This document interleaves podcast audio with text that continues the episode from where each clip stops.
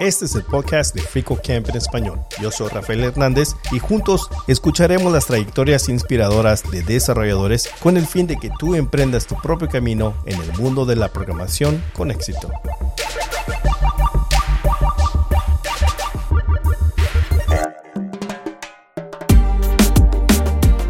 Pero sí que hay mucha gente que te comenta y que te agradece que gracias a un vídeo tuyo pues han conseguido pasar una entrevista y conseguir trabajo y mejorar en su trabajo y tal, incluso cambiarse de país y tener mejores condiciones y dices, wow, yo no sabía que esto podía repercutir tanto, ¿no? Porque yo simplemente lo explico porque en su momento me gustó esta tecnología, me parece interesante y lo quiero mostrar, pero sin idea de que eso pueda cambiar vidas, ¿no?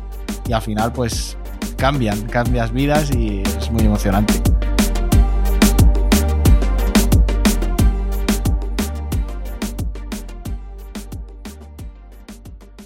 Hoy nos acompaña un invitado excepcional, Carlos Azuastre, un ingeniero de software con amplia experiencia en empresas como Google y IBM. Es un apasionado divulgador y educador en el mundo de la programación y desarrollo web. Ha sido reconocido como Google Developer Expert, Microsoft MVP y es querido por sus más de 100.000 seguidores en YouTube, donde comparte valioso contenido de programación y JavaScript, muy activo en las redes sociales como Twitter e Instagram. Además, lidera una comunidad en Discord llamada Pinta APIs Developers. Es un espacio de aprendizaje y crecimiento en la programación. Fue un verdadero placer conversar con Carlos. Sin más preámbulo, aquí tienen la entrevista con Carlos. Bienvenido, Carlos. Hola, Rafael, muchas gracias. Y nada, un placer eh, estar aquí y compartir con Free Code Camp. Te compartí al principio que tu trayectoria es muy admirable y, que lo haces disponible al público. Y así que, eh, de parte de todos, muchas gracias por dar esa ventana que no muchos comparten. Todo, eh, especialmente año por año casi pusiste ahí. Sí, un poco también para mí, para no olvidarme, ¿no? De las cosas que, se hacen, ¿no? Que hay veces que pues tienes esos momentos de bajón y dices, va, no valgo para nada, ¿no? El típico síndrome del impostor y es bueno pararse y mirar hacia atrás a ver qué has hecho, ¿no? Y dices, bueno, no estoy tan mal. Algo que me impresionó, que lo pude ver y en varias eh, facetas de tu vida, es, de, es la importancia que tienes en la educación. Y, quiero empezar por la decisión que, que parece que en temprana edad decidiste involucrarte y tomar una clase de informática. Ah, ¿Qué años tenía, cuántos años tenías y, qué fue lo que te llevó? ¿Alguien te, te motivó a tomar esa decisión? Pues no sé qué edad tendría, todavía no había acabado eh, la secundaria, entonces pues debía ser 12, 13 años o por ahí. Y yo realmente en mi casa no, no, teníamos ordenador. O sea, mi padre pues trabajaba de oficinista, pero bueno, pues él supongo que tendría ordenador en el trabajo, pero en casa pues no, no había, ¿no? Pero sí que eh, mi primera experiencia con los ordenadores pues fue en casa de, de mis abuelos, uno de mis tíos, pues sí que tenía un ordenador allí. Y bueno, la primera experiencia pues eran los típicos juegos de LucasArts, ¿no? De Monkey Island, Indiana Jones y tal. Y claro, pues Igual que ahora, pues a un niño pequeño le das una tablet, pues para mí eso fue como, wow, ¿qué, es esto? ¿No? Puedo aquí hacer cosas y tal. Entonces me llamó mucho esa herramienta, ¿no? Ese aparato, el ordenador, que se podía ahí hacer muchas cosas, ¿no? Porque no solo pues eh, jugaba, también pues dibujaba el paintbrush o, escribía y luego lo imprimía y me lo llevaba a casa, ¿no? Eh, entonces hubo una oportunidad de unas clases extraescolares en el colegio eh, de informática y dábamos MS2 y creo que ya al final dábamos Windows 3.11 y, nada, pues era un poco pues para poder tener un ordenador con el que toquetear y ver todo eso, ¿no? Porque en casa pues no, lo tenía. Es cierto, esa, era la única manera de poder eh, tener la oportunidad de tocar el teclado y poder experimentar. fascinante. Y, como mencionaba, tenías en varias partes en, en, tu vida, has tomado decisiones de de aprender más.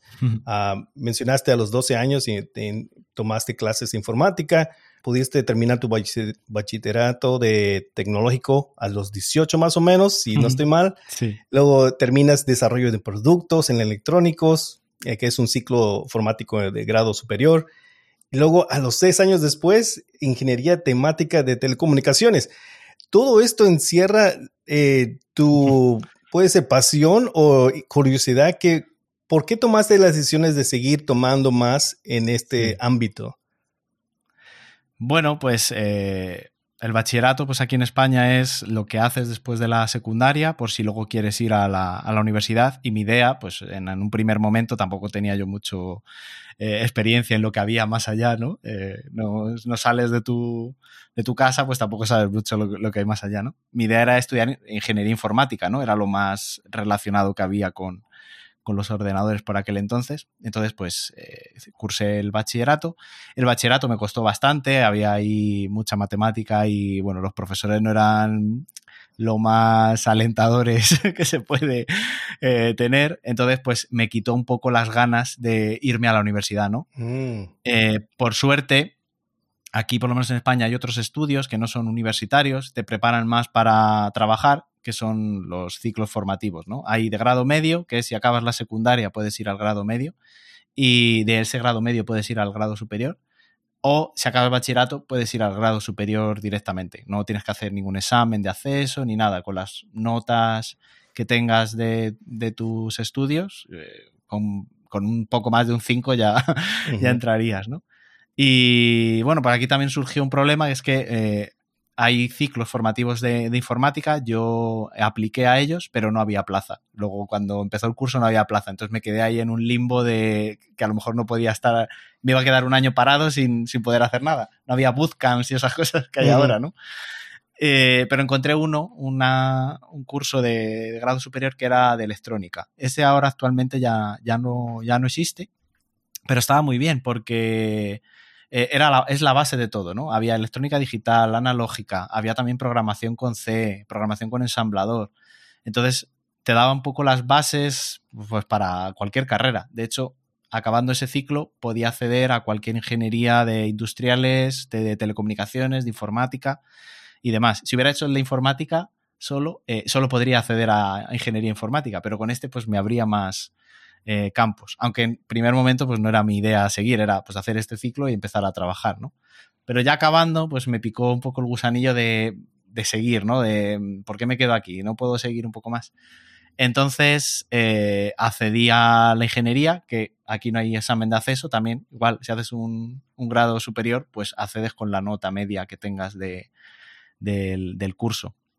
Y pues mirando un poco las carreras, ya la de ingeniería informática no me llamaba tanto. Ya vi un poco el plan de estudios y no, no me llamaba, lo veía como muy anticuado, no sé. Y descubrí eh, pues una ingeniería técnica de telecomunicaciones que se llamaba, era una especialización, se llamaba telemática. Y pues igual, también tocaba un poco de todo. Tocaba telecomunicaciones, redes, señales, electrónica, todo esto. Y también de informática y de aplicaciones, sobre todo. Estaba centrado más a, no tanto a ingeniería de software, pero sí para hacer aplicaciones, usar redes, todo esto. Y dije, pues mira, pues adelante, adelante con ello. Y, luego surgió, pues que ya acabando esta ingeniería técnica, que en principio son tres cursos, aunque a mí me llevó más de, tres años hacerlo, eh, cambiaron los planes para adaptarlos todos en Europa a todas las eh, ingenierías. Entonces, si cursaba un curso más, un curso extra con, no sé si eran seis o siete asignaturas, eh, tenía acceso a la titulación nueva que es Ingeniería Telemática, ¿no? Entonces, pues ya que estaba, pues eh, adelante, ¿no? Si no, no, si lo hubiera dejado, pues ya no, ya no tendría, ¿no? Entonces, esa ha sido un poco la, la, trayectoria. No he ido con un guion fijo de, venga, hago esto y lo estudio y acabo, sino que según me iba dando en el corazón, pues ahí, ahí iba. Es interesante que aunque podemos decir que está más centrado el, el, camino a ir para en este tiempo para ser un desarrollador web o ser ah, ingeniero y que en ese entonces tendrías que tomar muchas clases para tener eh, este fundamento. Puedo ver que eso todo sirve, son disciplinas que te dan una perspectiva y que al, final de, es, es, el saber solucionar y, si tienes más experiencia en, maneras de poder solucionar un problema, creo que eso es siempre beneficioso, pero ¿cómo puedes comparar tal vez los recursos que ahora tenemos en línea, o ya sea en línea o universidades, a lo que tú experimentaste? Claro, yo cuando cursé todo esto, pues creo que YouTube había salido, pero no, no, había, no había tutoriales de programación ni nada de eso, ¿no? Ni siquiera, no existía ni GitHub, por ejemplo. Entonces, eh, todo lo que fuera relativo a, pues a tecnologías, como no fueras a un libro, en inglés seguramente, eh, y te tenían que dedicar qué libro es, ¿no? Porque tú vas a la biblioteca allí de la universidad y hay millones de libros, pero no te vas a leer todos, ¿no? Mejor ir no a tiro hecho, pero bueno, que te orienten un poco, ¿no? Entonces no, había otra alternativa, ¿no? Y luego también las asignaturas más difíciles para mí, que no tienen mucho, uy, perdón, que no tienen mucho que ver con, con, la programación directamente, como puede ser cálculo, álgebra, física y tal, que está bien tener el conocimiento porque te sirve luego para otros campos, pues claro, eso hoy día, pues con eh, plataformas como Khan Academy y demás, sería genial, ¿no? Porque te explican bien, pues, cómo es una integral o cosas así, pero antes, pues nada, libros, academias, algún apunte de alguien que milagrosamente aprobó, pues a ver si leyendo los apuntes eh, eh, recibía la inspiración, ¿no? Entonces, claro, yo ahora lo veo que mm, la universidad sigue siendo una buena opción, y con todo lo que hay por internet es un gran complemento y yo creo que a día de hoy pues a lo mejor no hubiera tardado tanto en, aprobar todo, ¿no? Porque pues tengo más apoyo y hay más gente también metida en, esto, ¿no? Yo cuando empecé telecomunicaciones era como los raros estos que, estudian cosas de, informática y tal, ¿no? Entonces, eh, no digo que, todo lo que es autodidacta y tal eh, sea lo único, pero sí que ayuda muchísimo. Muy de acuerdo. Y, hablando de tu trayectoria, puedo ver aquí en lo que cuando vi tu página con todas las fases y las, los, los éxitos de proyectos y de educación que tomaste, se puede ver como algo predeterminado y perfecto. ¿En algún momento dudaste de las decisiones o ah, algunos obstáculos? Mencionaste uno que fue en bachillerato, que los maestros fueron medios rígidos, pero ah, en ese proceso, ¿dudaste de lo que estabas tomando? Eh, bueno, sí, siempre, ¿no? Los primeros años de la universidad tampoco fueron fáciles. Estuve a punto, pues, si no apruebas todo primero en dos, tres años, pues te pueden echar de la carrera, ¿no? Y estuve, pues, a, estuve a esto, ¿no? Entonces, esos momentos, pues, los hay, ¿no? De, bueno, pues si esto no es, pues habrá que buscar otra cosa, ¿no? Con perspectiva ya lo ves que, bueno, que si no hubiera surgido eso, pues hubiéramos ido por otro lado, ¿no? Pero en ese momento, pues sí que te planteas que si has elegido bien, si esto es para ti o no, porque mucha gente alrededor que estudió conmigo, pues se mm. fue, se fue yendo, se fue cambiando de carrera o incluso ya lo dejó y se puso a trabajar en otra cosa, ¿no? Entonces, claro, te quedas ahí como, bueno, pues a lo mejor es que esto no está hecho para, para mí ni para todo el mundo, ¿no? Pero al final yo creo que si le pones, no sé, sentimiento, como decírtelo, y te intentas, pues, eh, mantener y tienes a alguien un poco que te, que te diga que vas bien, que ánimo, que, lo puedes conseguir, pues al final sí que, sí que llega. Eh, no en, los años a lo mejor que se estipula que tienes que acabar, pero al final, al final lo, lo consigues. Y algo que mencionaste, tenías amigos que, estaban estudiando lo mismo. Hoy en día, usualmente se menciona mucho de, aprender en, en, público o tener una comunidad, la importancia de tener a alguien que puedas compartir tus ideas, me imagino con el, que en ese tiempo, cuando no era popular, eh, ¿tenías algún círculo donde, de apoyo o familiares que estaban en el mismo ámbito que te, apoyaban y, o te ayudaban? Sí, de hecho, bueno, pues mm, la, verdad es que tuve suerte porque el grupo así más de, amigos de la universidad que nos reuníamos también para, estudiar en la biblioteca y, demás, pues sí que más o menos fuimos acabando todos los estudios más o menos a la vez y sí que fue un gran apoyo. Además, pues dentro de ese grupo eh, estaba mi actual pareja, ¿no? Entonces, también ha sido un gran apoyo todo este tiempo porque, de hecho, pues si no llega a ser por ella, en el primer o segundo cuatrimestre yo ya había dejado eh, la carrera porque, bueno, las matemáticas y todo se me daban fatal y creo que se me siguen dando mal, pero a ella sí que se le daban bien, ¿no? Entonces sí que me ayudó bastante en ese momento y, y fue una ayuda, claro que sí. O sea, es bueno tener gente que te no que te anime solo, sino que te obligue un poco a seguir el ritmo. Bueno, pues como ahora si haces un pre-programming, tener a alguien ahí te hace, bueno, pues intentar sacar lo, mejor de ti, ¿no? Entonces yo creo que eh, es, no es ponerse, pero sí que hacer cosas en público como que te... Aunque no te grabes en directo haciendo un proyecto, sino que digas por Twitter, oye, voy a empezar a hacer esto y vas contando un poco lo que vas haciendo, como que te obligas o pones ahí un, no sé cómo decirlo, pero... Una presión o algo de probar. Eso es. Sí, porque al final la presión, la excesiva presión no es buena, pero un poquito que te obligue, ¿no? Pues sí que das ese paso extra que necesitas, ¿no? La chispa para, para arrancar.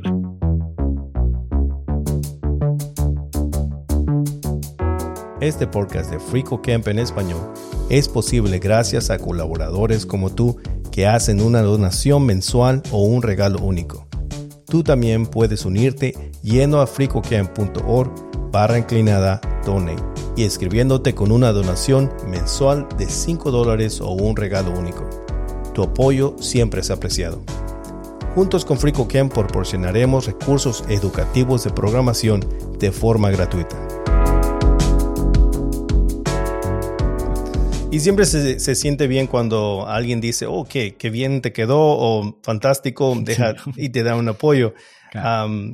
y, creo, eh, qué bonito que pudiste encontrar tu pareja en ese, en ese grupo, porque mm. aunque en ese tiempo no se daba mucho del Discord o comunidades mm. en, en, línea, siempre hay un círculo, especialmente en la universidad o en el colegio, donde uno eh, está aprendiendo, está yendo. y, y, esos son tus amigos, ¿verdad? Y esos son las personas que llegas a conocer. Aunque mencionaste también que no todos lo terminaron y no todos ejercieron esta profesión. Y creo que en ese tiempo, eh, aunque eh, se ejercía mucho, digamos, estudiar esto, no muchos terminaron ah, trabajando para compañías y eso es también muy interesante. En esos transcursos, y tú lo compartes en, tu página, que tuviste momentos de ansiedad y depresión. No sé si quieres compartir cómo has afrontado estos desafíos y qué recomiendas después de, ofrecer, qué recomiendas a otros que, puedan pasar por esto, ya sea en, en el transcurso que están por adquirir un trabajo, están aprendiendo o aquellos que ya están en promoción, porque hemos escuchado mucho eso también, la ansiedad cuando ya estás en presión en el trabajo. Pero tú con tu experiencia, ¿cómo, digamos, podrías eh, hoy ver una, manera de poder recomendar a alguien que pueda tal vez buscar ayuda o algo así? Sí, eh, bueno, esto yo creo que es algo que, que te va a acompañar siempre, ¿no? si tienes ansiedad, tienes estrés, pues es bueno acudir a profesionales pues, que te puedan orientar, incluso pues, si es necesario eh, alguna medicación o lo que sea. Y siempre, claro, siempre que te lo diga alguien que, es profesional en ese ámbito, ¿no? Pero es algo que vas a tener que saber eh, lidiar con ello. O sea, va a ser algo que vas a tener ahí, tu mochila, y, y saber que cuando empieza a salir, pues saberlo un poco controlar, ¿no? Pero estar no se va a ir, no es como pues un día te rompiste una pierna, te escayolaron, se curó y se acabó. No, eso está ahí y, siempre va a salir un poco, ¿no? Entonces, en cuanto esto me ha venido realmente, yo creo que a lo mejor lo he ido arrastrando de siempre, pero digamos que el, la cerilla cayó en, la gasolina, pues con todo el tema de la, de la pandemia, ¿no? Ya se juntó mm. a lo mejor más estrés de la cuenta, más situaciones incontrolables, ¿no? Y sí que noté pues que, pues que me costaba mucho a lo mejor concentrarme, eh, salir adelante con ciertas cosas y tal.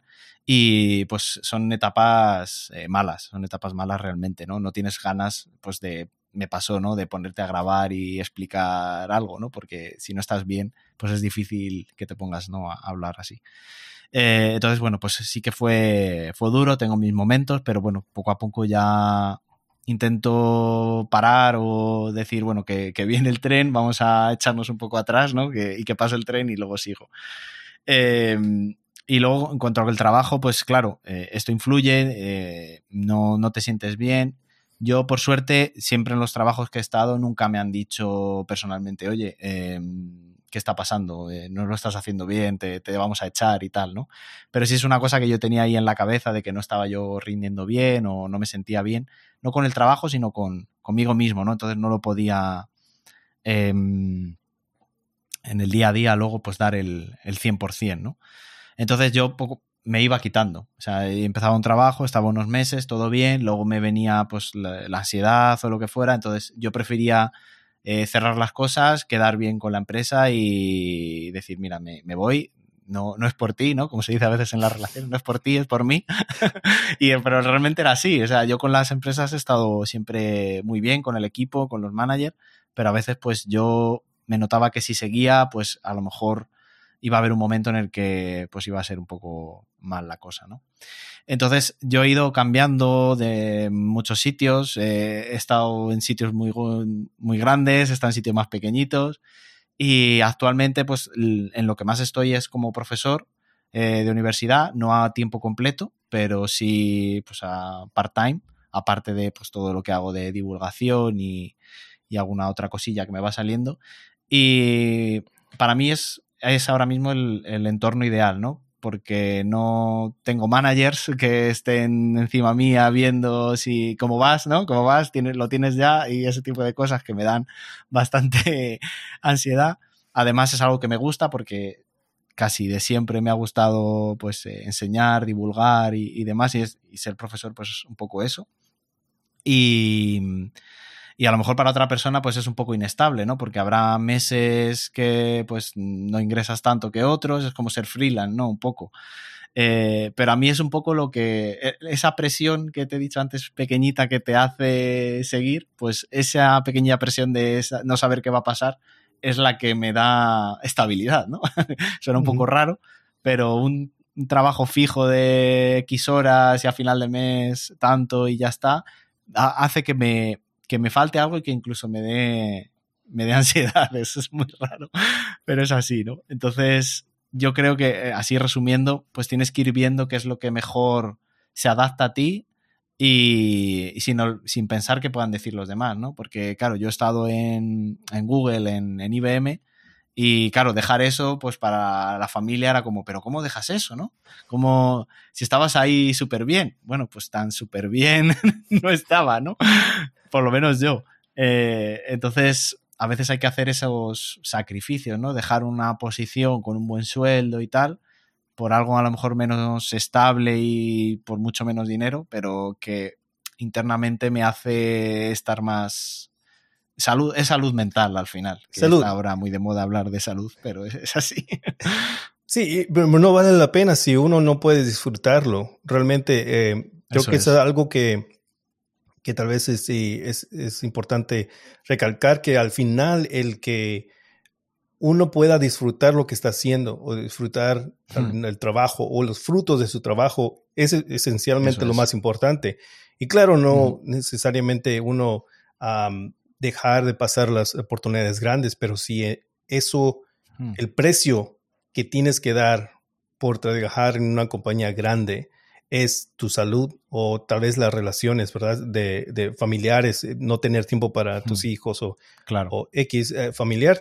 Entonces, no, va a llegar un momento donde vas a tener que dar esa decisión de decir, ¿vale la pena?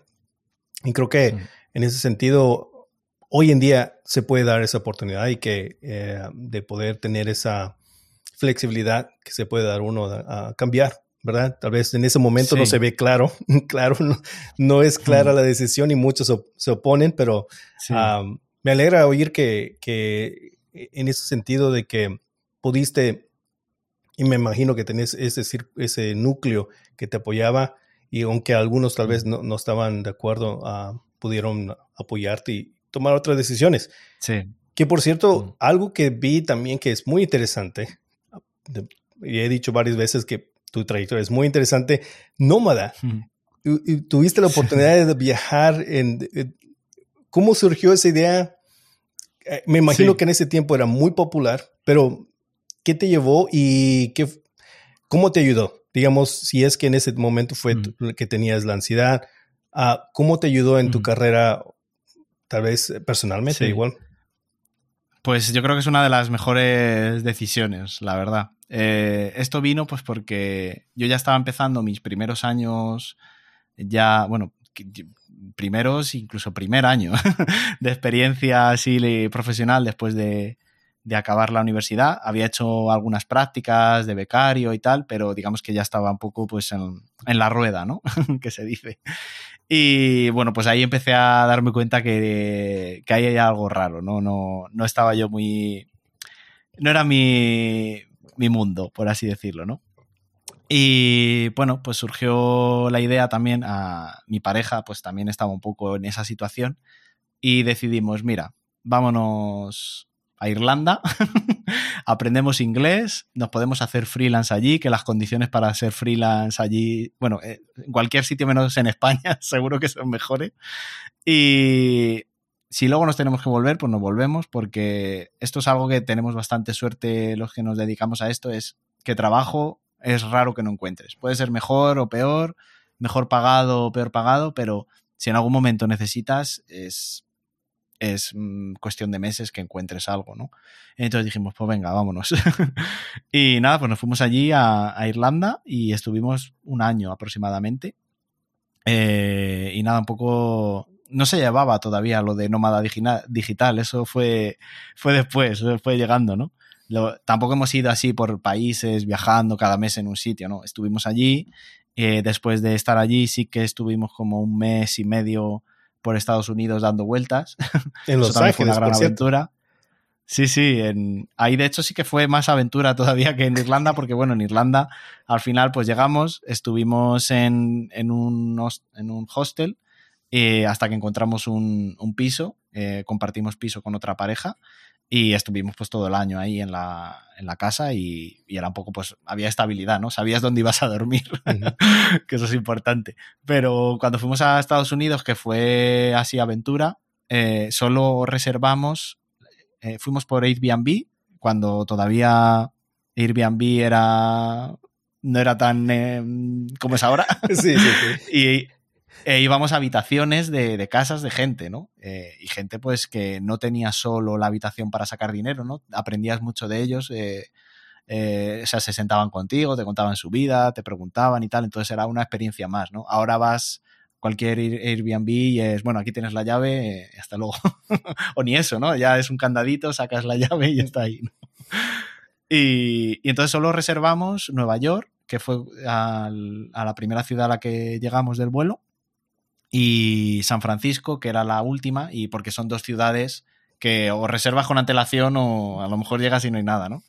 Pero el resto fue, fue sobre la marcha, ¿no? Fuimos a Los Ángeles y unos días antes en Nueva York miramos a ver qué, en qué casa nos, nos alojábamos, ¿no? Eh, luego alquilamos un coche y fuimos pues, rodeando un poco lo que es el cañón del Colorado hasta Las Vegas y todo esto.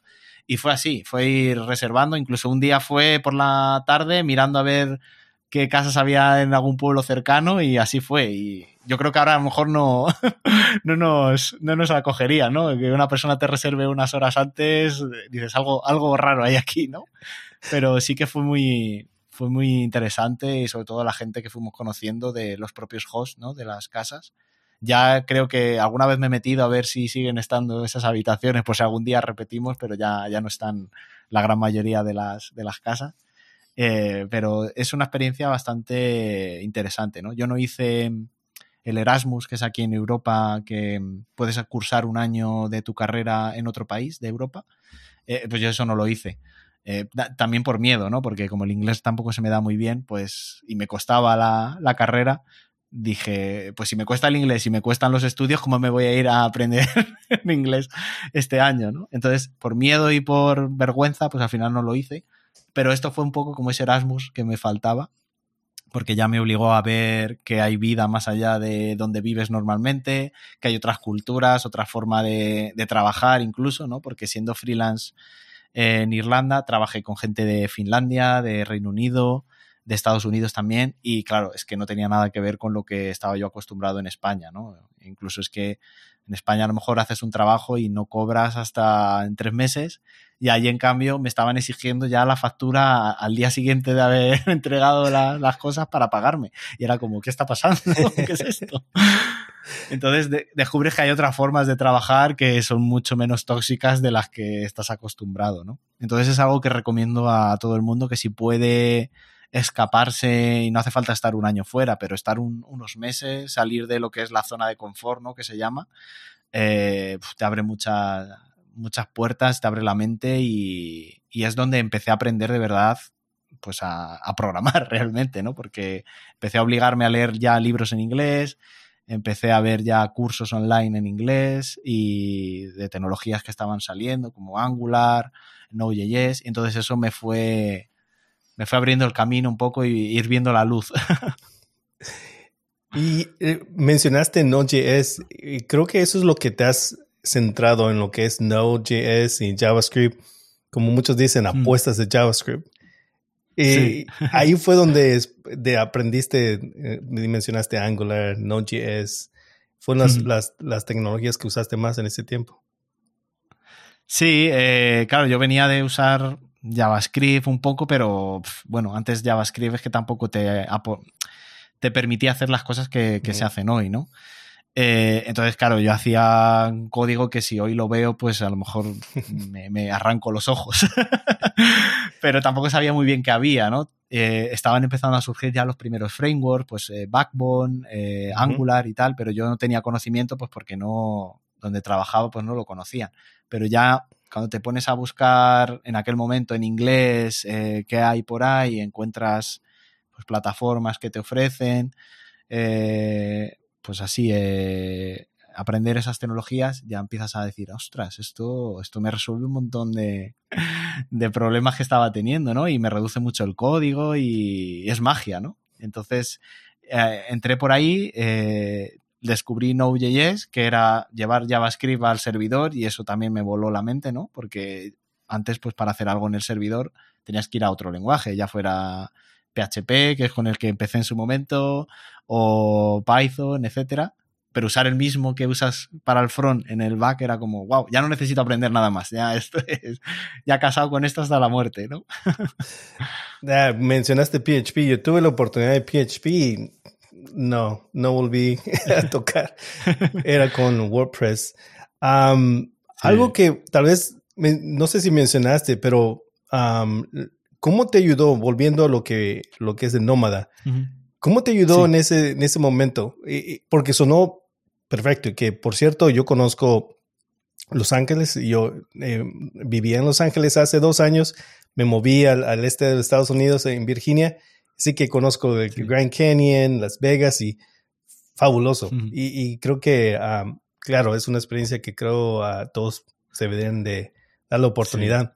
Pero algo más que te, te ayudó en ese transcurso, suena que creciste no solamente profesionalmente, pero ah, también eh, personalmente y, lo compartiste con tu pareja. Así que, ¿cómo impactó esto aparte de profesión?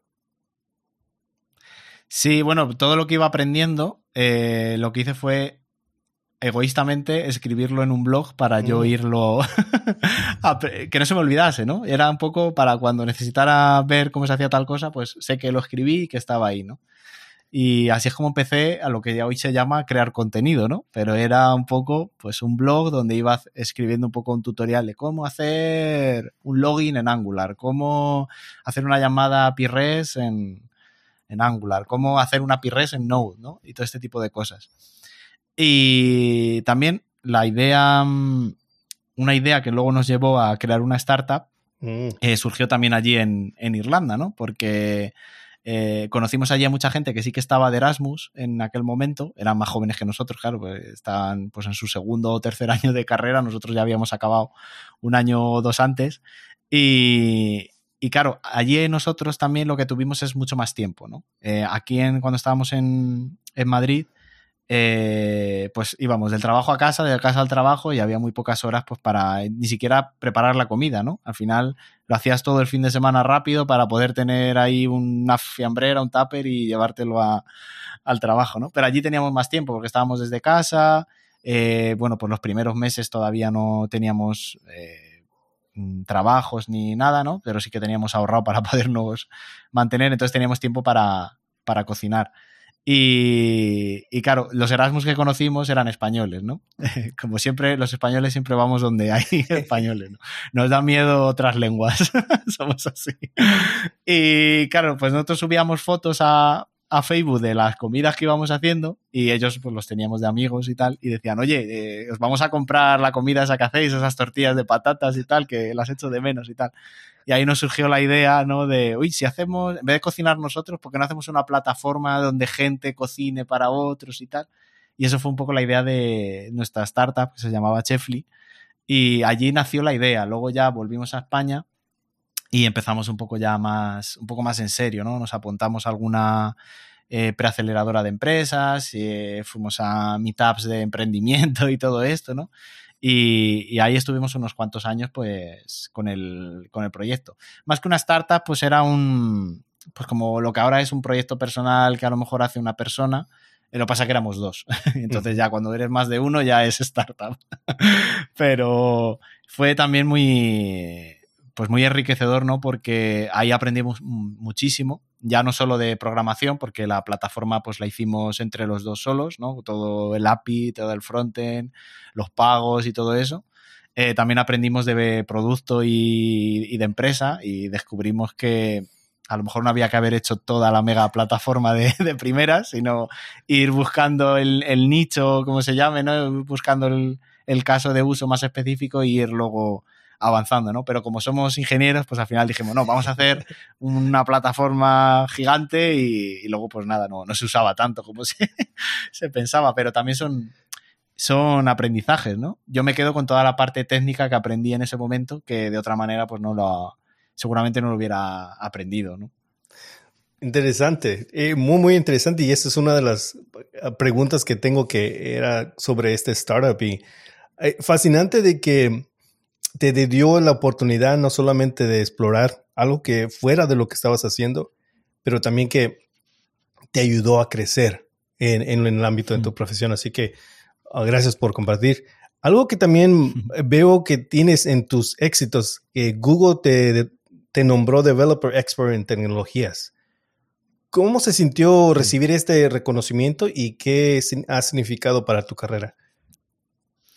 Pues, hombre, o sea, Google es la, empresa, ¿no? Junto con Microsoft, eh, ahora también OpenAI, ¿no? Que son un poco las que lideran eh, pues toda la tecnología y todo el, progreso, digamos, tecnológico que hay, ¿no? Entonces, que te reconozca una empresa tan grande en, algo en lo que tú trabajas, pues, eh, hombre, pues es algo, algo importante, ¿no? esto llegó, pues, creo que fue en 2019, el de Developer Expert y claro, esto hay mucha gente que se confunde porque claro, como es Google Developer Expert, parece que es que trabajas en Google y aunque yo también trabajé en su momento en Google, no tiene nada que ver, esto fue después. y, y, tampoco es necesario que seas la persona que más sabe de una tecnología en concreto, ¿no? Lo que miran más es tu capacidad de llegar a gente y, y contarles y enseñarles sobre cierta tecnología, ¿no? Entonces, normalmente el, el GDE, pues hay varias categorías, suelen ser productos de Google, ¿no? Como Firebase o Angular, por ejemplo, Google Cloud, eh, TensorFlow, pero sí que tienen un apartado web, porque al final Google pues también está en la web y ahí entra todo lo que se puede hacer con JavaScript, frameworks y demás. Y, y, pues todas mis contribuciones, ya se fueran en charlas, en conferencias, en meetups y sobre todo todo el contenido que hago online, pues eh, sirvió para que me recomendaran y después de un par de entrevistas, pues para ver si, si es verdad que, que, sé ¿no? de lo que hablo, pues te dan este reconocimiento y pues hombre, siempre ayuda, ¿no? Siempre ayuda que te presenta, ¿no? Es, es Esper en, web. Y bueno, es, Esper suena muy bien. Experto ya me suena mucho, pero Esper lo dejamos que, como es inglés, pues parece otra cosa. pero sí, es, algo bonito y, muy orgulloso. Y te, dio también la oportunidad de viajar. Eh, y si puedes hablar un poco más de, me, imagino que esta, esta, experiencia fue algo diferente también. Sí, em, claro, cuando estábamos con la startup, pues yo también seguía compartiendo todo lo que íbamos aprendiendo, tanto de la propia startup como de las tecnologías, ¿no? Entonces, eh, todo lo que iba escribiendo en el blog, que luego también pasé a YouTube, ¿no? Vi que, pues en el mundo anglosajón ya empezaba a haber gente que, pues todo lo que yo estaba escribiendo eh, de, en forma de tutorial también lo contaban en vídeo. Y dije, bueno, pues, pues, ¿por qué no me grabo yo también, pero en español, ¿no? Y, y todo esto, pues claro, me fue haciendo que me fuera conociendo un poco más de gente. Eh, Google tiene, bueno, tiene la comunidad que hay alrededor de Google, están los Google Developer Groups, los GDG, que son pequeños meetups de, que hay, suele haber por ciudad, ¿no? En los países. Y, y, entonces me fueron invitando, oye, ¿por qué no vienes a dar una charla de, de Angular o de Node o de lo que fuera? Entonces todo esto se fue como retroalimentando, ¿no? Eh, yo estaba con la startup aprendiendo tecnología, lo iba compartiendo, gracias a que lo iba compartiendo, pues luego podía podían ponerme cara, ¿no? Y ponerme en 3D en los, en los eventos y tal. Eh, esto me llevó a entrar también en Google en su momento, ¿no? Eh, y, coordinar un poco ese programa de, de GDGs a nivel España. entonces estaba como Developer Relation. Y luego ya eso fue un año nada más, porque es un contrato temporal que, se van haciendo en Google y tal. Y luego poco tiempo después, pues gracias a todo lo que fui haciendo, ya no en Google, claro, sino por mi cuenta, me, nombraron Esper. Y también es un programa que te permite eh, subvencionarte en cierta manera el poder dar esas charlas, ¿no? Dar una charla te lleva tiempo, te lleva incluso a veces coste, ¿no? Porque el sitio donde te, te invitan pues no puede cargar con los gastos pero Google en este programa, si la charla es más o medianamente grande o tal, te paga eh, a veces el viaje, el alojamiento. Entonces, únicamente pones tu tiempo, porque al final son labores desinteresadas, pero por lo menos no tienes que poner de tu bolsillo para pagarte la instancia y tal, ¿no? Entonces es un programa muy interesante porque por lo menos yo como estoy en Europa, pues puedo moverme si quisiera, también eso ya depende del tiempo que tenga uno y tal, pero si me invitan en Italia a dar una charla y no tienen dinero para cubrirme los gastos, pues eh, Google se lo puedes pedir.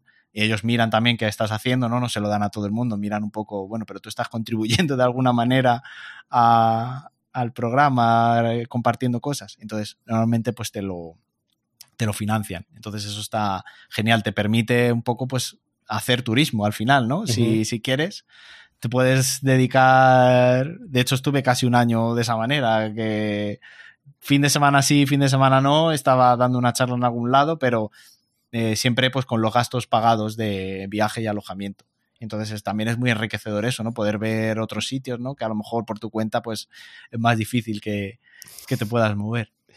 Mencionaste, eh, bueno, para, para seguir lo que, algo que dijiste, perdón, que empezaste a crear a YouTube y en español. Y habías mencionado antes también que habías, tomado un blog y habías empezado a compartir lo que habías aprendido y lo, hiciste en español. ¿El blog también estaba en español? Sí, de hecho, claro, yo el blog lo empecé en Irlanda y mi idea era escribir en inglés para forzarme yo a aprenderlo, ¿no? Pero en cinco meses creo que solo escribí un, post. Entonces dije, esto no es, esto no, no, va a servir. Entonces dije, mira, lo escribo en español y ya está, ¿no? Y poco a poco pues fue llegando a la, a la gente, ¿no? Cuando ya más o menos pues eso, empecé a dar charlas y cosas relacionadas con lo que iba pues, compartiendo, eh, pues varias personas me decían, ¿y por qué no lo haces en inglés? Porque así vas a llegar a más gente. Y entonces ahí yo pensé, bueno, en inglés primero mm, si una persona que sepa inglés 100% nativa me oye hablar inglés, no me va a escuchar, va, a pasar a otro, porque a decir, este no sabe hablar. Y, aunque pudiera, pues iba a ser uno más, ¿no? Hay muchísimo contenido en inglés, entonces iba a ser uno más del montón, ¿no? Por así decirlo. Pero en español, aparte de que había muy poco contenido, yo considero que si una persona está empezando en una tecnología, que es más o menos yo lo que intento compartir es eso para gente que está, que está empezando. A veces pues doy un contenido un poco a lo mejor más, no, no tan junior, pero sí que intento enfocarme pues en, en, ese público porque me identifico con ellos cuando yo empecé, que me costaba encontrar información, ¿no? Entonces intento ser esa persona que me hubiera gustado encontrar cuando yo estaba empezando, ¿no? Y, entonces digo, pues en español, porque el inglés ya es una barrera de entrada que te pones, aparte de la barrera que supone aprender algo de tecnología nuevo, ¿no? Eh, y yo apuesté por eso. Además, español se habla, es el segundo o tercer idioma más hablado del mundo, ¿no? otra cosa es que fuera. Claro. otra cosa es que fuera un idioma ahí de un país extraño, escondido y recóndito, ¿no? Pero inglés, español, chino, pues yo creo que son los tres la, trifuerza ¿no? de, los lenguajes. Entonces, yo siempre apuesté por eso. Entonces, quizá haya perdido, mm, no sé qué decirte, en YouTube pues se paga mucho más por publicidad eh, si llegas a público de Estados Unidos, por ejemplo, porque allí pues los ads se pagan mucho más, entonces a lo mejor podía ganar 10 veces más en, en ingresos de publicidad que si lo hago en español, porque llegas a España y a países de Latinoamérica donde los anuncios no se pagan tan, tan fuertes, pero yo estoy más cómoda. Así hay que hacer algo que te guste y que notes que estás ayudando. Y oye, pues si pierdo por el camino, pues qué se le va a hacer. Ya, ya cambiará las tornas. A lo mejor ahora con inteligencia artificial, que creo que lo están metiendo, mis vídeos empiezan a hablarse en inglés sin yo hacer nada y, llega por ahí otro revenue, ¿no?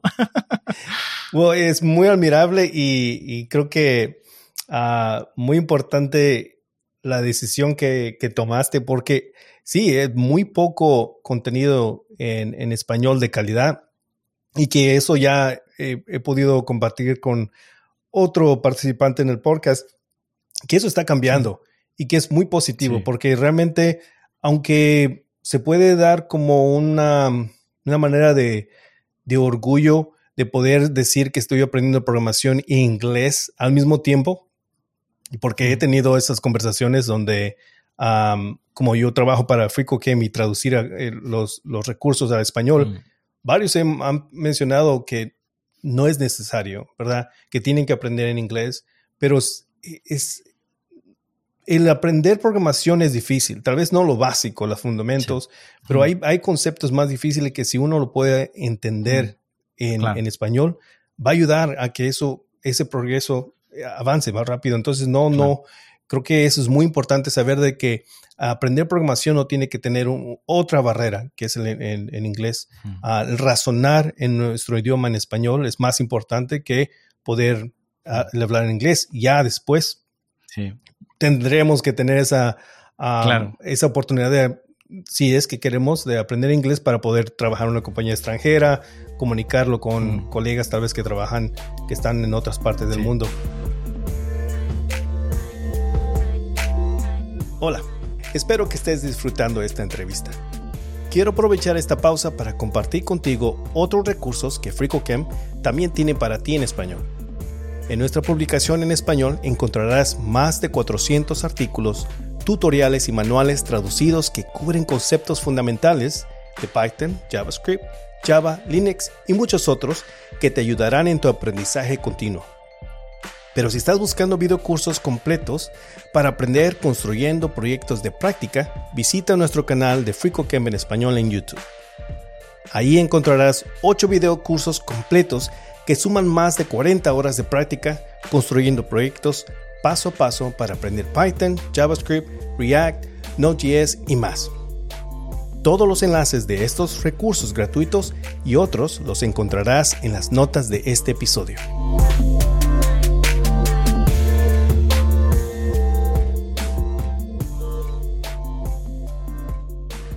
Pero muchas gracias por eso, porque creo que hay varios, así como tú, que son los pilares que están ayudando a la nueva generación de, desarrolladores a poder ejercer una, una profesión que, que da mucho y que todavía hay muchas oportunidades y que tal vez eh, igual como la misión que tiene FreeCodeCamp de poder tener, dar esa oportunidad, no solamente aquellos que, que, no saben inglés, pero también que tienen muy pocos recursos, de no tienen los recursos para pagar un, una clase o un bootcamp que se hizo muy famoso hace tal vez 3, 4 años. pero tenerlo gratuito y poder bajarlo en su computadora y que ahora muchos lo pueden hacer en su teléfono. Así que uh, mis respetos y, creo que uh, puedes decir que la apuesta es acertada. Muchos, en, tienes más o menos unos 100 mil seguidores en, en, YouTube, así que hablemos más sobre lo que es eh, tu experiencia en tu canal, porque eso es un éxito. Y también eh, has, ya has podido compartir bastantes uh, cosas que has aprendido ahí. ¿Cómo ha sido tu experiencia en poder grabarte y que en estos transcursos ya tienes una, un exitoso, canal? Pues eh, te parecerá sorprendente, pero a mí grabarme me cuesta muchísimo. a día de hoy todavía me cuesta mucho encender la cámara y, hablarle a, la cámara, ¿no? Cuando estoy con una persona, así como estoy contigo, es diferente, ¿no? Cuando o sé que hay alguien detrás, eh, me es diferente. Porque es, curioso, ¿no? Eh, si hago un directo en Twitch o en YouTube, normalmente la gente tendría más nervios, ¿no? Porque dices, están grabando, pero me están viendo, están viendo lo, que puedo hacer mal o no, ¿no? Pero ahí estoy más cómodo que cuando hablo a la cámara sin saber quién lo va a ver ni nada, ¿no? Es muy curioso, pero me pasa, me pasa mucho. Y entonces tengo que aprovechar momentos en los que pues estoy más relajado, tengo más tiempo, grabar ahí todo lo que pueda y después ya lo iré, lo iré publicando, ¿no? Y nada, pues eso, empecé el, canal eh, pues hace, creo que el primer vídeo así técnico debe tener 9, 8 años. ¿eh?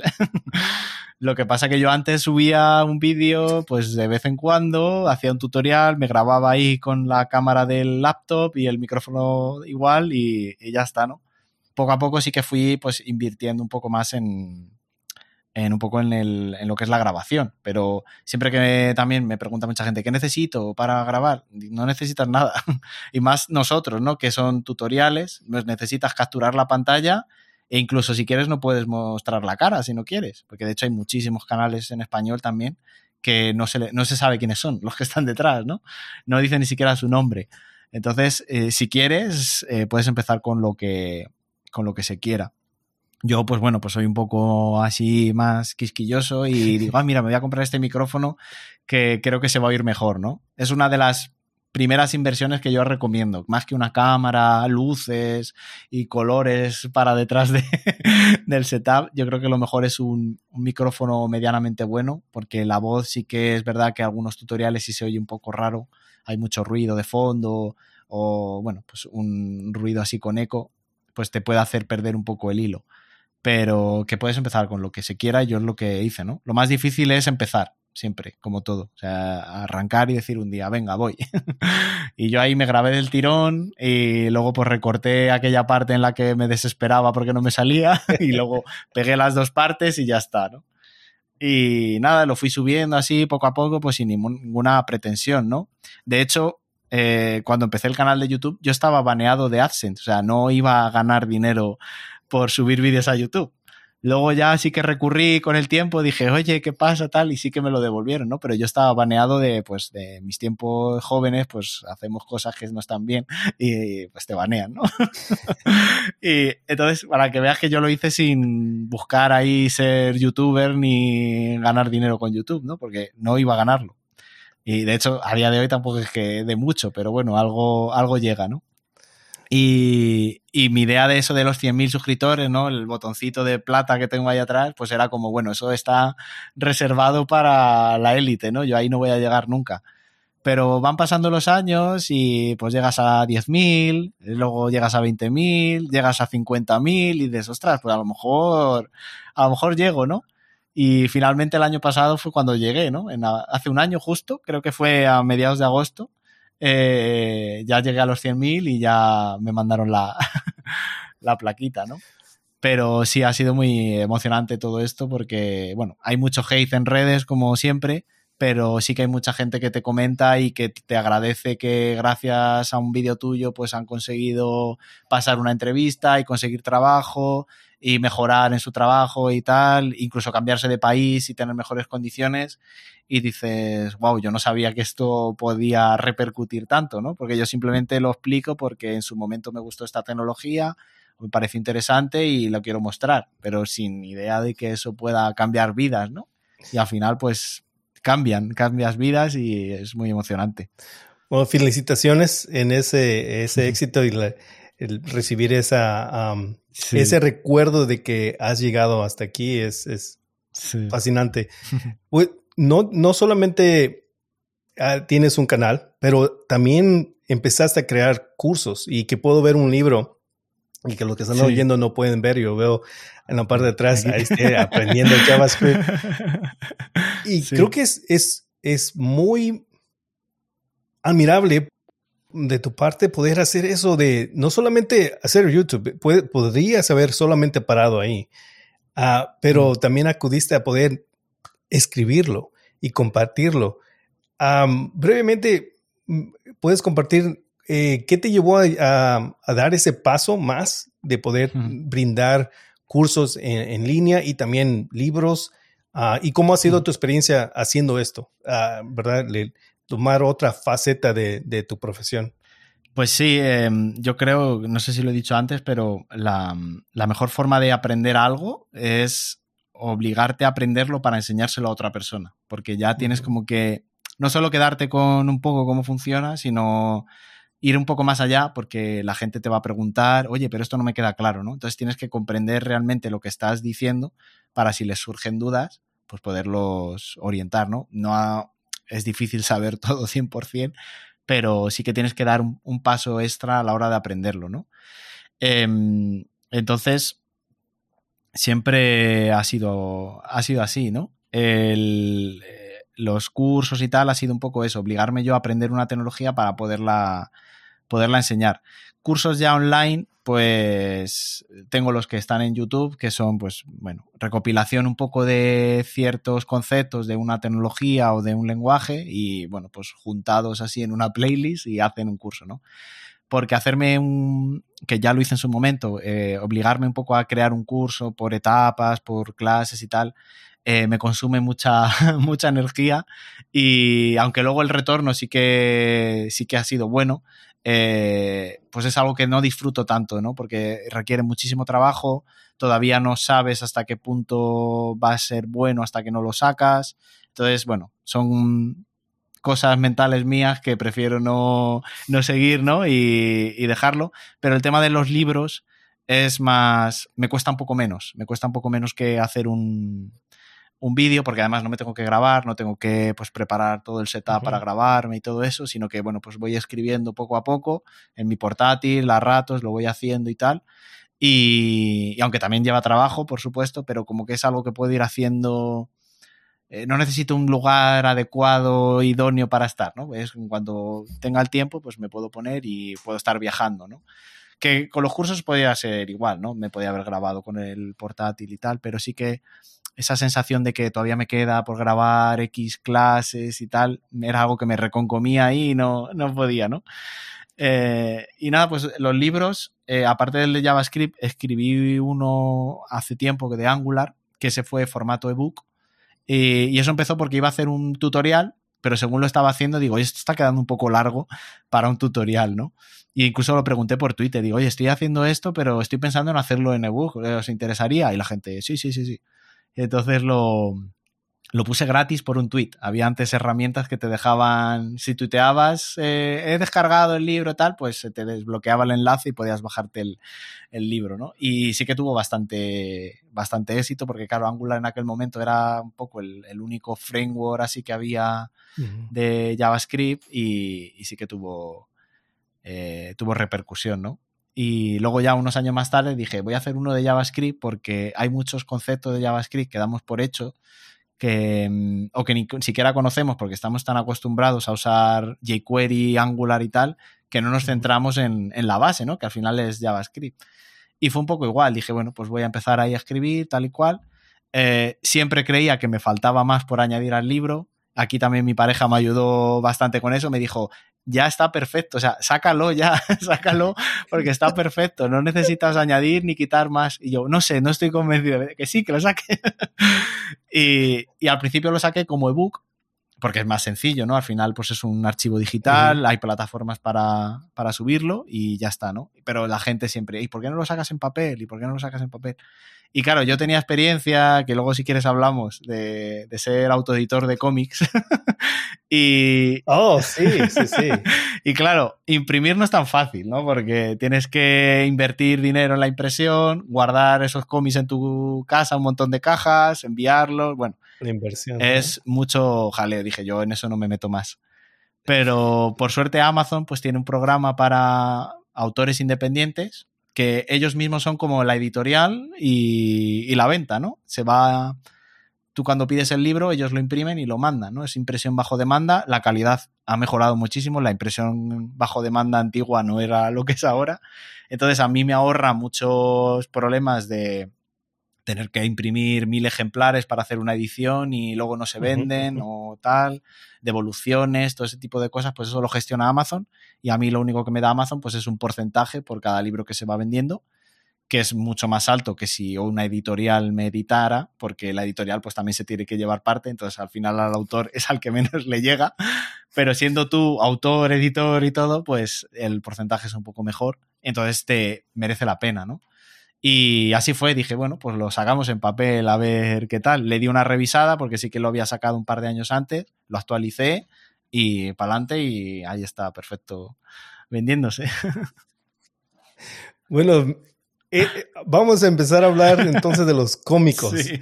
porque si no fue suficiente la trayectoria de Carlos y todo lo que ha hecho, también tienes cómicos en, eh, y que por cierto los vi. Sí, aquí Fascinante. Um, aquí, tengo, aquí tengo unos cuantos. ¡Wow! ¿Cómo empezó esto? Porque eso lo empezaste al mismo tiempo, creo que estabas aprendiendo programación sí. mucho atrás. Sí, yo. ¿Cómo, cómo empezó y cómo? Y cómo llegó la cosa, ¿no? pues bueno, pues cosas que van surgiendo y no, y no te das cuenta, ¿no? Y, y, van pasando. Yo siempre me ha gustado dibujar, de pequeño siempre he andado dibujando. De un tiempo a esta parte, pues ya lo he dejado. Ahora sí que de vez en cuando me obligo pues a hacer alguna cosilla que tengo por aquí. Que hice hace poco, así un dibujo de. Sí, yo he estado viendo no. esos dibujos y creo que alguien mencionó, los estás no creían que estabas dibujándolo. Sí. Pero no, no, es sorprendente. Y, y, nada, siempre me gustó dibujar. Eh, entonces, cuando estaba en la universidad, también conocí, pues, conocí antes grupos de dibujantes que grupos de desarrolladores.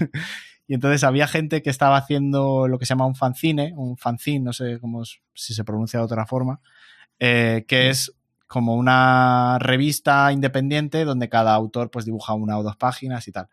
Pero esta gente lo hacía digital, lo hacía online, no, no era en papel ni nada. Entonces me metí en ese grupo y pues cada 15 días, me parece, se proponía un tema y pues tú hacías una tira cómica o una página de, de un cómic pues de ese o de esa temática, ¿no? Y así pues estuve, claro, esto lo empecé eso en la, cuando estaba en la universidad y estuve pues como un año o así haciéndolo. También, mientras, cuando empecé la universidad, empezó la serie de Lost, eh, que se llamaba aquí Perdidos en España. Y es una serie, pues yo creo que es de las que más me ha gustado y bueno, en la universidad me conocían como el friki de Lost, porque me veía los capítulos 20 veces en inglés, en inglés con subtítulos, en español, oh, me la sé de memoria, ¿no? Entonces yo era un aficionado de, de, esa serie, pues muchísimo, ¿no? De hecho, mm, me entran ganas otra vez de volverla a ver porque hace ya unos años que no la veo. Y como me gustaba dibujar y me gusta pues hacer un poco humor y parodias y tal, pues decidí hacer una versión en humor de, de esa serie, ¿no? Aquí en España pues es muy conocido Mortadelo y Filemón, que el autor pues murió hace poco. Eh, y es como una parodia de agentes de la CIA, ¿no? Como si fuera el James Bond español, pero pues más, más de andar por, por casa, ¿no? También en España tenemos Super López, que es como una parodia de Superman. Entonces, como que en España uh está muy, muy metido todo este tema de la, de la parodia y el chiste, ¿no? Entonces dije, bueno, pues voy a hacer la versión española parodia de, de perdidos, ¿no? que en español era perdidos, pues yo los llamé pardillos, ¿no? Que es como que estos, mm. estos tontitos, ¿no? Que hay por ahí, ¿no? y nada, lo hice online también, claro. Todo siempre he sido online. yo hice un blog y iba subiendo cada, pues no sé, cada semana o cada 15 días iba subiendo una página y lo empecé a hacer como si fuera la serie, ¿no? Cada temporada pues sería un libro y cada capítulo pues una o dos páginas, ¿no? Parodiaba un poco los, eh, los momentos así más tensos de la serie pues en humor y tal. Y cuando lo acabé, pues dije, joder, esto me gustaría a mí publicarlo, ¿no? Y claro, ahí descubrí todo el mundo editorial y burocrático que hay detrás. Ninguna editorial me quería publicar, pues decían, ¿tú quién eres? no, yo publico esto en Internet y claro, esto fue en 2008, Internet era bueno, pero en Internet ¿quién te ve? ¿no? Ahora cambiaría mucho las cosas. Entonces nadie, nadie me, quería editar, ¿no? Entonces hablé con otra, otro dibujante que era más conocido y ese sí que se había autoeditado. Entonces le pregunté, oye, ¿cómo lo, cómo lo haces? ¿Qué hay que hacer? Me dijo, bueno, básicamente vete a una imprenta, eh, pide una tirada de 500 o 1000 ejemplares, lo que puedas permitirte, y luego hay una distribuidora en España que se encarga, lleva el monopolio, ¿no? De, todas las tiendas de cómics de, España y es la que, a cambio de la mitad de lo que cueste el cómic, pues te lo, te lo mueve, ¿no? Y dije, bueno, pues vamos a probar. Y eh, entonces hice una tirada de lo que es el primer libro, ¿no? La primera temporada, que fue este de aquí, ¿no? que le dice aquí el diseño como las, las carátulas de los, de los DVDs. Y, nada, pues se vendió bastante bien porque además eh, no lo dejé solo en la distribuidora, yo iba a salones de cómic, eh, alquilaba un stand, ¿no? Como si fuera ahí una tienda y ahí, ahí lo vendía, ¿no? Y curiosamente mucha gente, pues claro, que me seguía por internet, iba a esos salones y me lo compraba allí, ¿no? Y se me agotaban las tiradas allí en el, en el salón. Entonces, con las ventas de un número pude financiar el segundo número y así sucesivamente. Y al final pues saqué seis que son pues las seis temporadas que tuvo la, serie, ¿no? De hecho, el último, que iba sacando como uno o dos al año, ¿no? Intentando coincidir con salones de cómic aquí en España. Estaban, los más importantes son el de Madrid y el de Barcelona, y uno suele ser en diciembre y otro en abril, mayo, pues intentaba, bueno, a ver si lo puedo sacar para entonces, así como que es una novedad y la gente va y así puedo eh, no ganar dinero, sino poder pagar la siguiente tirada. De hecho, a veces ya con la imprenta decía, mira, imprímemelo si puedes para este día y te lo pago al fin de semana siguiente porque va a venir el salón, voy a vender y voy a tener para poder pagar. Y ya, claro, cuando ya hice varios, pues la imprenta pues me lo... Me, hacía ese préstamo, ¿no? De, vale, no te preocupes, te lo tal. Y el último ya pasaron pues como un par de años desde que saqué el, quinto, porque ya, claro, ya empecé a trabajar, todo esto lo estaba haciendo mientras estudiaba, pero ya empecé a trabajar y ya no había tanto tiempo. Y claro, ya no sabía ya si esto iba a tener interés, porque ya Perdidos creo que acabó como un año antes o algo así. Y, hice un crowdfunding. Dije, oye, voy a sacar el 6, mm, lo puedes precomprar aquí y si llegamos al, al objetivo, que era, pues creo que eran 1.500 euros, que es para pagar una tirada de unos 2.000 ejemplares o así, eh, pues lo sacamos. Pues eh, se llegó al objetivo en un día. Entonces dije, bueno, pues vamos, a, oh. vamos a seguir, ¿no? Y, lo hice y ya, pues ya acabó la serie, ya acabó todo y ahora pues ha sido una experiencia, la verdad. Suena una experiencia muy, muy, muy grata. ¿Y, qué planes tienes con los dibujos que estás eh, actualmente haciendo? Eh, nada, ponerlos por aquí en, en, el, estudio. No, no tengo. Sí que me han dicho muchas veces, vuelve a hacer algún cómic o haz un cómic ahora de programadores, ¿no? Pero es que ya es cambiar oh. un poco el chip y no sé si algún día pasará. Pero bueno, ahora viendo. Ahí está mi voto. Sí. Pero ahora, como. Claro, a mí lo que más me tiraba para atrás era todo el tema de distribuirlo y la imprenta y todo esto, porque. Sobre todo por volumen, ¿no? Las tiradas estas, pues al final eran ocho cajas así de grandes. Y claro, yo antes estaba con mis padres, pues les secuestraba una habitación con cajas o dormía, tenía que dormir encima de ella. Entonces era como, esto no, no escala, esto no es escalable.